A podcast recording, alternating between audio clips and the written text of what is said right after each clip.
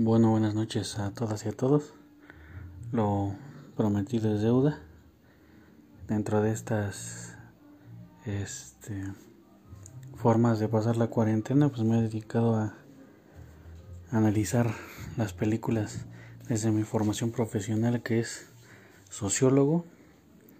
Y la vez pasada hablamos de Cinco Sangres, The Five Plots de Spike Lee, sobre lo que era el, este, sobre lo que era el racismo. Abordamos ese tema desde esa película de Spike Lee y después en la semana vi dos películas. Una que ya traía en mente para hacer un análisis extenso y otra que también se dio pero creo que no daba para un análisis tan profundo pero sí era bastante relevante en estos tiempos. Eh, bueno, vivo en un apartamento y mis vecinos escuchan su música banda todo lo que da, así que igual si le escuchan por ahí, sí es importante para mí que sepan que yo no escucho eso. Así que, habiendo dicho eso, eh, quería empezarles a comentar sobre la película Robocop, que muchos, muchos de nosotros creemos que el cine es solo entretenimiento, contar historias y hasta ahí. Yo soy de, bueno, muchas películas nada más son para entretenerte y que más allá de un momento de diversión, pues no te dejan. Pero sí es este hay otro, otro tipo de películas que nos hacen reflexionar sobre el contenido que tienen, que es muy muy implícito, que uno tiene que adivinar, que tiene que este, ir desmenuzando para poder descifrar lo que detrás de la historia que nos dicen nos están diciendo otras cosas que enriquecen la misma historia. En este sentido, pues vamos a hablar de Robocop, que les prometo que tiene todo un análisis sociológico, aparte de la historia que nos muestra. Y antes de empezar con esto sí tengo que dar unos unos datos específicos interesantes sobre la película que, que para mí son relevantes, ¿no? Pero eh, que les pueden hacer llamar la curiosidad si es que no la han visto y si ya la vieron pues puede que también les la vean de una manera diferente. Y ya con eso pues es una ganancia una ganancia muy fuerte de este en vivo. Lo primero que quiero señalar es que la película está dirigida por un señor del viejo continente que se llama Paul Verhoeven un excelente director de cine que siempre estuvo metido en lo que es este e, el cine de autor, cine 100% pensado por él, escrito por él, sin restricciones, que puede explayarse en una historia sin que los estudios metan mano. Y Robocop es la primera película que hace en Estados Unidos. La primera vez que le dieron el guion, el señor lo leyó y literalmente él dijo, yo lo tiré a la basura, a mí no me importaba eh, una película de Estados Unidos y menos con ese contenido. Y para esto la que lo sacó de la basura fue su esposa de Paul Verhoeven. Y eh, le dijo, esta película tiene potencial. Si tú le das tu propio sello personal, puede que sea una gran película.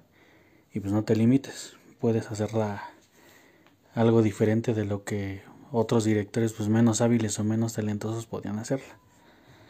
Así que tomó el reto del señor Paul Verhoeven, no sabía inglés, se aventuró a ir a Estados Unidos para dirigir una película sobre un robot, un cyborg precisamente, que es mitad máquina, mitad hombre. Y aquí es donde empiezan las cosas interesantes de, Robocop. La película, bueno, fue una película que se le conoce como clase B, que es una película hecha con muy poco, muy poco presupuesto, pero que aún así salen adelante y estas películas tienden a tener ciertas características. Las películas del cine B son películas que tienen, usan mucho escenarios reales. Casi no tienen dinero para entrar a una producción de mucho dinero y crear sus propios escenarios. Así que parte del cine B característico es que utilizan sus propias que utilizan lugares existentes para apropiarse digamos en la manera de la, de la narrativa de la película para poder contarte la parte de una historia y en, esa, en ese sentido está, está es una de las características del cine del cine B y Robocop tiene esa, esa cualidad. Otra, eh, el, el, cine B también está plagado de muchos actores que no son muy conocidos.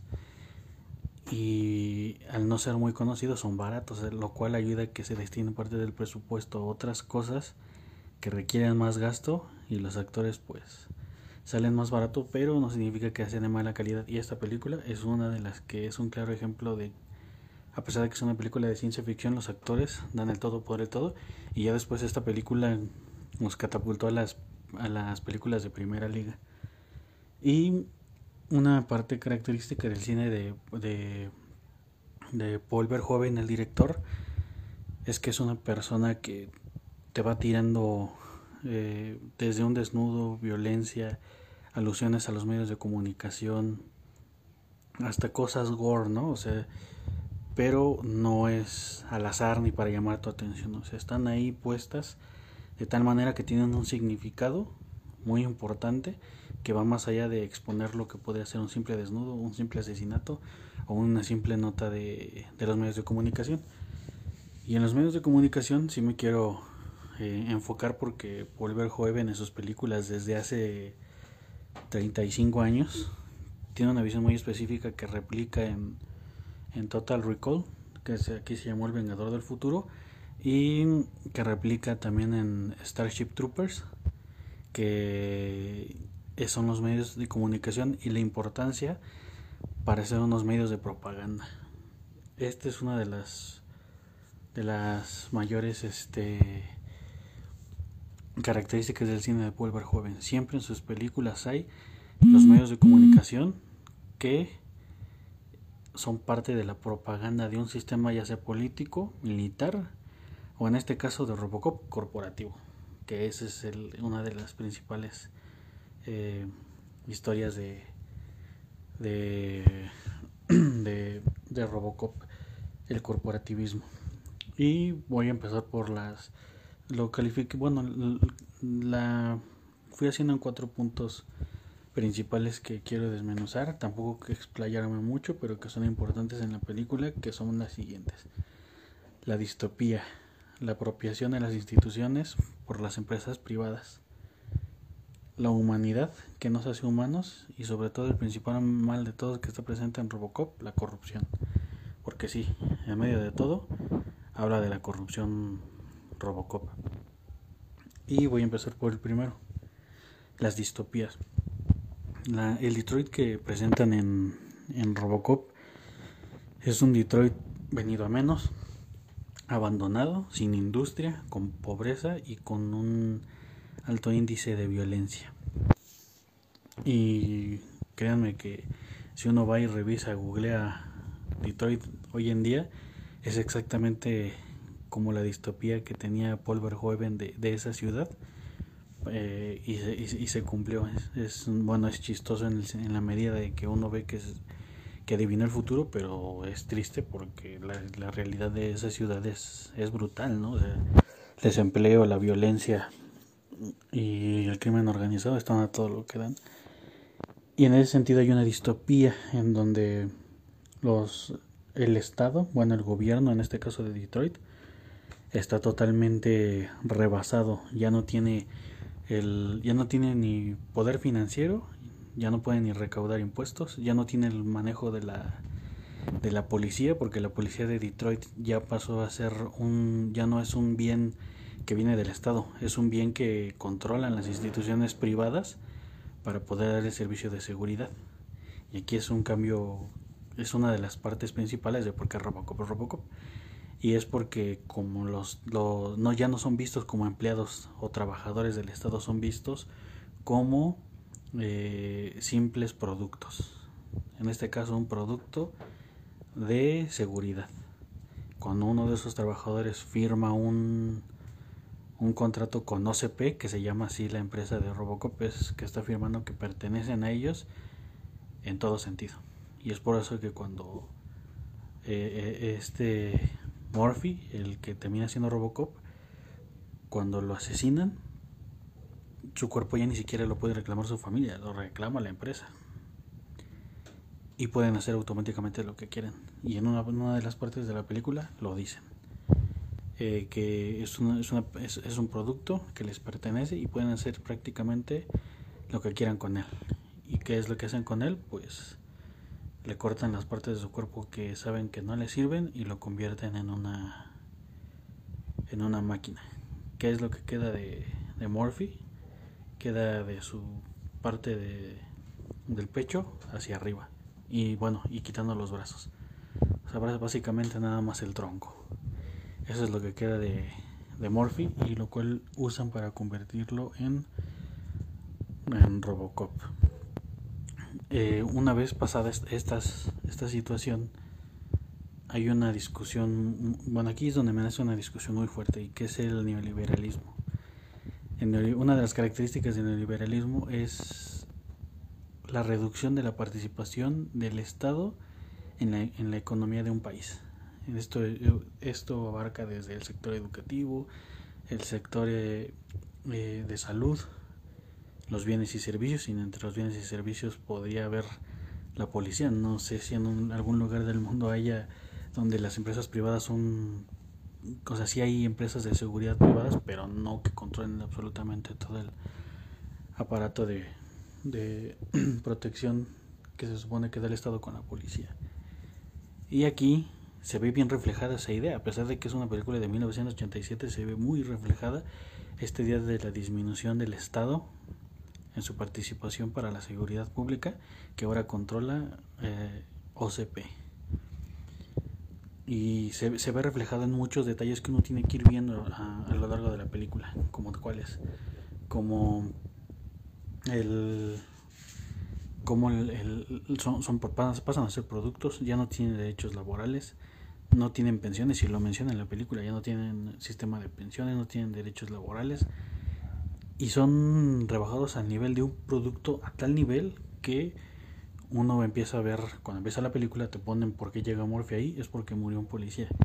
Y en las estadísticas que te van mostrando de la película, pero por lo que tú vayas infiriendo qué es lo que pasa detrás de esto, es que los policías mueren, ahí dicen una cifra que dice mueren 15 policías por semana en, en, en esta distopía de, de Detroit. Y en este caso se significa que el producto que son los policías van llegando, mueren, son reemplazados, no tienen ningún tipo de seguridad efectiva para, para combatir al, al crimen y van siendo asesinados. Y en este caso, uno de los que le toca en su segundo día de trabajo es, es a Morphy. En, en, en ese sentido, Paul Verhoeven maneja muy bien la idea de las corporaciones sin escrúpulos que actúan para su beneficio, en este caso obtener riqueza sin importar absolutamente nada. Si dan bien el servicio de la seguridad, no, no importa, porque al final de cuentas no hay nadie más que dé ese servicio más que ellos.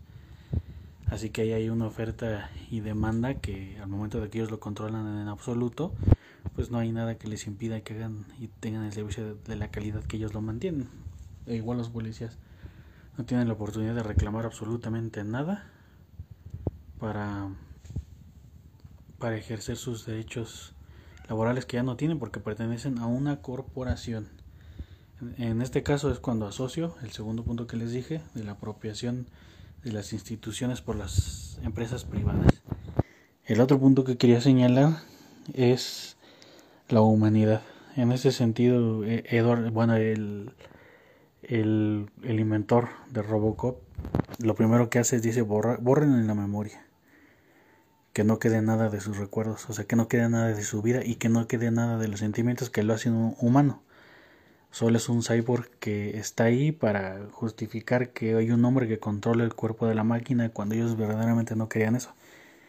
¿Quién va a creer un producto tan caro que tenga conciencia sobre sí mismo para hacer lo que quiera? Pues no, era solamente una pantalla. Y lo usaron de la manera más cruel para cumplir ese cometido y esa idea que ellos le venían a la gente y no les importa nada en absoluto borrar su memoria, borrar su vida para que cumplan sus cometidos corporativos y de imagen. Y es aquí cuando este Robocop, a pesar de que es una máquina y se asume como máquina, empieza a tener recuerdos del pasado. Empieza a tener recuerdos de su familia, empieza a tener recuerdos con su compañera que era Luis, que lo reconoce por ese, esa manía que tenía de girar la, la pistola y ponerla y guardarla en su así que donde en su portapistolas, pero ahora lo replica como robot, es algo que le queda, Luis lo reconoce y empieza a interactuar con él, pero a medida que empieza a interactuar con él, le empieza a recordar que él es un, un ser humano, que tenía una vida y que empieza este, a tomar conciencia de sí mismo, es lo que quería decir. Avanzado todo esto, cuando empieza a agarrar conciencia de sí mismo, va a su casa y es cuando empieza su catarsis personal en un sentido cinematográfico y de historia. Tiene su catarsis personal este Morphy de que él era humano, que es humano, que puede recordar y sentir todo algo por su familia y los recuerdos de su familia, de hecho. Cuando están en su casa, cuando están haciendo, compartiendo momentos y especialmente la escena clave cuando recuerda cuando su hijo le dice que sí él puede hacer lo que su superhéroe de la televisión hace, que es guardar la pistola mientras lo gira. Ahí es donde empieza él a ver que lo mataron dos veces. Uno, cuando los, los criminales lo acribillan y lo matan de la manera más cruel. Y la otra, cuando la corporación le quitó sus recuerdos de quién era. Por eso digo que lo mataron dos veces. Le mataron sus recuerdos y le mataron su vida. Ahora que toma conciencia de sí mismo, empieza a resolver su propio crimen. Y es cuando la historia de Robocop da un, un, giro. Es el, y de hecho es el segundo punto de giro para ir hacia el final de la película cuando empieza a resolver su crimen. Va y se busca quién soy, quién era. Y, y empieza a preguntarse si todavía es él, esta persona que usaron su cuerpo. Y cuando empieza a, a, buscar, a tratar de resolver su propio asesinato es cuando uno empieza, él se empieza a dar cuenta de que es un humano que siente, que busca justicia, pero que también de alguna manera busca venganza. Una vez que agarra conciencia de sí mismo, lo primero que hace es ir a buscar a los asesinos que, que lo mataron. Y uno de ellos refuerza esto, porque hay una frase muy, muy famosa de Robocop que dice vivo o muerto, este, vendrás conmigo. Lo dice antes de que lo asesinen y lo vuelve a decir ya cuando es máquina y el mismo asesino le dice si ya te habíamos matado. Y lo repite varias veces, ¿no? Te matamos, te matamos y huye y este se queda en shock, ¿no? Y es cuando ya refuerza la idea de que quiénes son, quiénes lo mataron y quién es él. Y ya ahí no hay vuelta atrás. ¿Y qué es lo que pasa cuando agarra conciencia de sí mismo? Pues es considerado como un producto defectuoso. ¿Y qué se hace con un producto defectuoso? Se desecha. ¿Por qué? Porque da mala imagen. ¿Quién va a querer eh, un robot? Eh, con, lo, repito mucho porque si agarra conciencia de sí mismo que tiene libre albedrío y que no va a seguir las órdenes que le dan. Y empiezan, la escena es brutal porque luego empiezan a, y brutal y cruda como es el estilo de Paul Verhoeven que lo empiezan a acribillar de la, y sus propios compañeros. Hay unos que les dicen, no, es que él es nuestro compañero, es un policía. Hay otro que le dice, no, si ustedes sigan órdenes y hay que liquidarlo. Y unos se van, otros se quedan. Y es una de las escenas más crudas porque sus propios compañeros pues lo empiezan a plomear ahí sin misericordia. Y uno se da cuenta que siente dolor. ¿Y qué es lo que pasa cuando, un, cuando une la historia corporativa y cuando une la historia de Morphy? Es otro punto de los que, ah, el tercer punto, el cuarto punto al que llegamos, y es la corrupción. En este sentido, la película nos cuenta que este, la industria esta OCP, a pesar de que te habla de progreso, de que el mejor porvenir está a partir de que compres acciones de la compañía para hacerte de una parte de la ciudad porque tu hogar ya no es tu hogar porque ellos lo compraron, hay una parte donde claramente el, vicepresidente de la compañía le comenta, y, cito porque es importante, le dice al, al, criminal más peligroso de la ciudad que si lo abandona se va a perder una gran oportunidad de trabajo porque la ciudad va a requerir obreros que vayan a trabajar y que estos obreros van a querer juego, van a querer prostitución, van a querer alcohol y van a querer las cosas prohibidas. Y así es como lo convence y, se, y lo alía aún más con él, al, líder, al peor líder criminal de la ciudad. Ahí te das cuenta que el peor líder criminal de la ciudad no es muy diferente al vicepresidente de una de las compañías más poderosas del mundo, ¿no? Y esa, esa parte me da, me da mucha risa y, Y tienen razón, o sea, uno vestirá bien y el otro vestirá mal.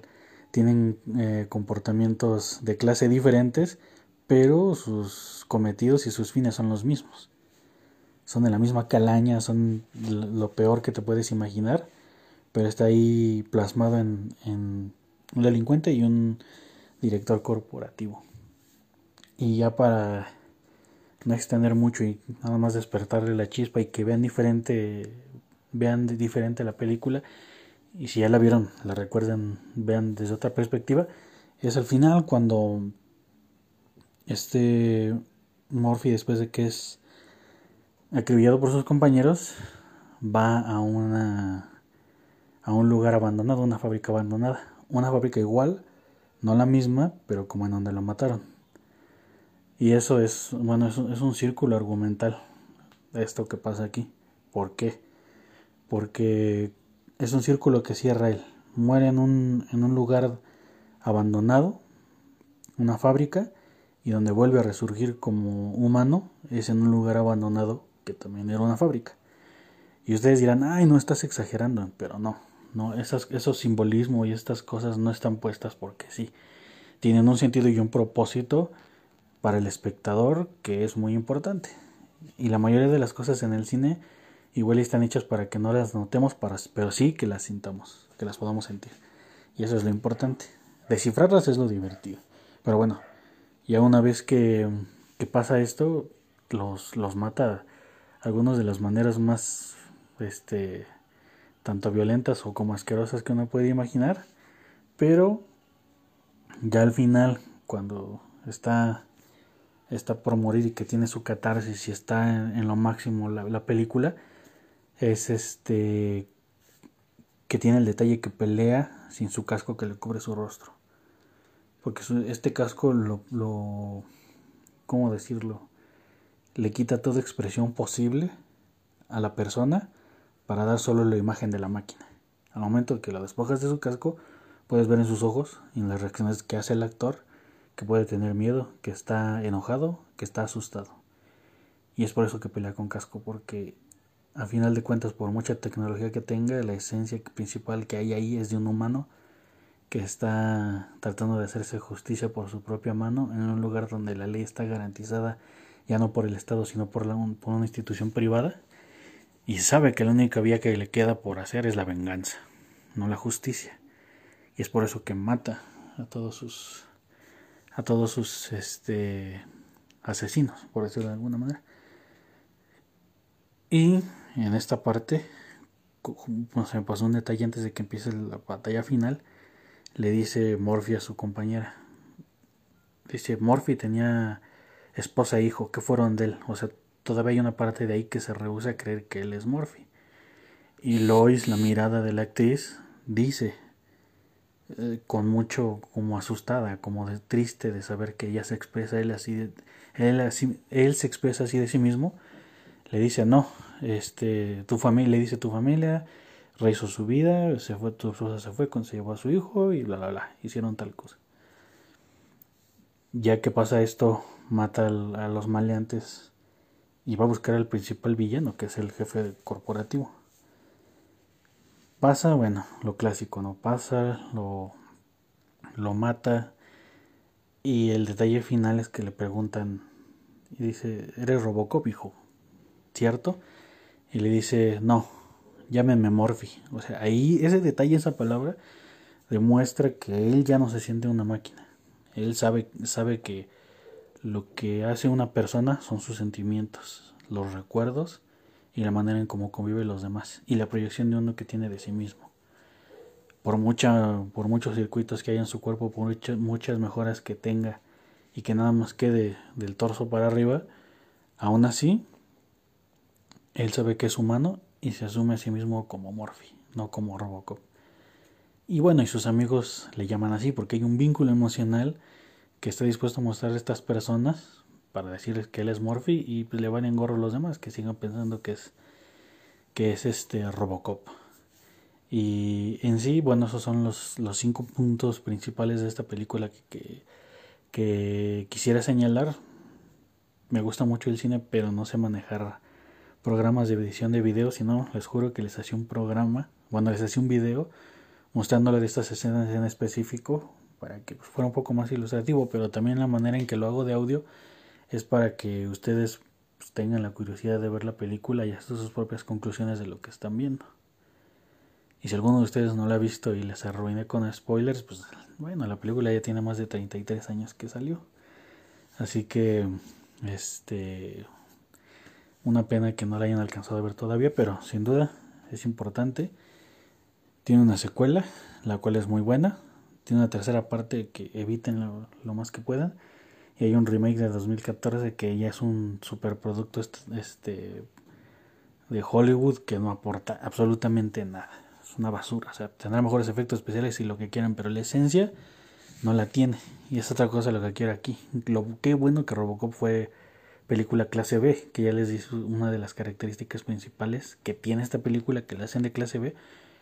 Y estas películas, a final de cuentas, tienen menos presupuesto, pero tienen más espíritu y corazón para hacerse. Que una película que se le invirtieron un chingo de dinero, un chingo de billete y que a final de cuentas puede que no tenga ni alma, ¿no? y es una película que olvidas instantáneamente porque cada año salen películas que te van a entretener igual o más que la que viste antes. Una buena, una buena película que sobrepasa las barreras del tiempo, que se vuelve de culto y queda en la memoria colectiva de las personas, es la, las que tienen corazón. Eso es un hecho. Y Robocop es una de ellas. Y la segunda película se vuelve más simbólica todavía y hay un conflicto más fuerte entre el Estado la sociedad y el neoliberalismo exacerbado que hay en esa película. Y en esta película, que la continúa, bueno, esta primera, lo repito, fue Paul Verhoeven el que la dirigió. La segunda parte la dirigió Irving Kechner, que es el amo de las, de las segundas partes, y se ganó este sobrenombre, este, este sobrenombre a pulso, porque él fue el que dirigió El Imperio Contraataca, que es una de las mejores segundas partes de todos los tiempos y lo contrataron para hacer Robocop 2. Pero este señor, a diferencia de Paul Verhoeven, es que le mete mucho simbolismo, pero a los colores. Este Verhoeven le daba a las situaciones, al contexto, a lo que hacía el mundo de los personajes donde se envolvían. Y también lo hace Irving Kirchner en la segunda parte, pero el, el peso más fuerte es en, el, en, la, en la psicología de los colores ahí es donde pesa más. De hecho, la, la, armadura de, de, de, Robocop pasa de un color metálico a un metálico muy azulado. Y el azul tiene que ver con las emociones. Muy fuerte. Está muy ligado ese color a, las emociones. Y en las películas más.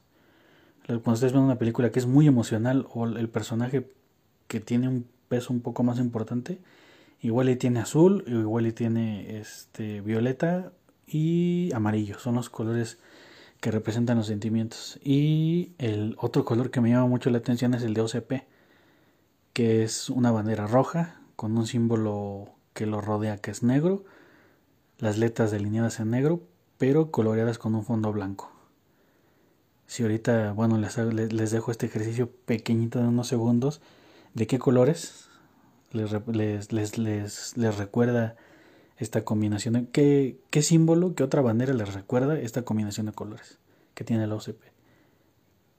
Lo repito, rojo con el círculo, con el símbolo rodeado por un color negro, las letras, las, los contornos en negro, pero el fondo es blanco. Que nos recuerda a la bandera nazi. Si ustedes ven la bandera de, de OCP en Robocop 2, en la parte, la catarsis final, son exactamente los colores de la bandera nazi. Y es porque en esta película se hace alusión, aparte de los, de las, de los conflictos sociales, económicos y estatales, se hace, se hace alusión al fascismo. Y eso está muy presente. O sea, en una película bien hecha, bien pensada, las cosas no son aleatorias, o sea, son puestas porque tienen un fin y un significado específico para provocarnos algo en nuestras emociones a través de la memoria. Pero bueno, esa película también es digna de, otro análisis y pues espero que, que les haya gustado esto que les dije. no quiero explayarme mucho, para no arruinarles la experiencia que puedan eh, disfrutarla plenamente. A los que escucharon que bueno, sí fueron varios, se, se estuvieron llenos, estuvieron regresando. Gracias por escuchar, si pueden compartir pues compartan, porque así como va la cuarentena igual y me, bueno, seguramente me voy a rifar pues no, a pesar de las cosas básicas que hay que hacer, pues también tengo un pasatiempo y creo que me estoy agarrando a este como uno bueno. Y bueno, bueno, ahorita ya se fueron dos, pero me queda una que es, si mal no ves, la señorita eh, con la mejor, una de las mejores personalidades que he visto, la señorita Viridiana Hoja, que sí está en su, en su nombre. Y muchas gracias por escuchar, nos estamos viendo. Ahora sí que síganme para más análisis sociológicos y cinematográficos de las películas. Este tuvo muy poco cinematográfico, pero me enfoqué en lo sociológico que puede encontrar uno en la película. Pero bueno, buenas noches y si están tomando, si están divirtiendo, pues háganlo con Susana a distancia. Hasta luego.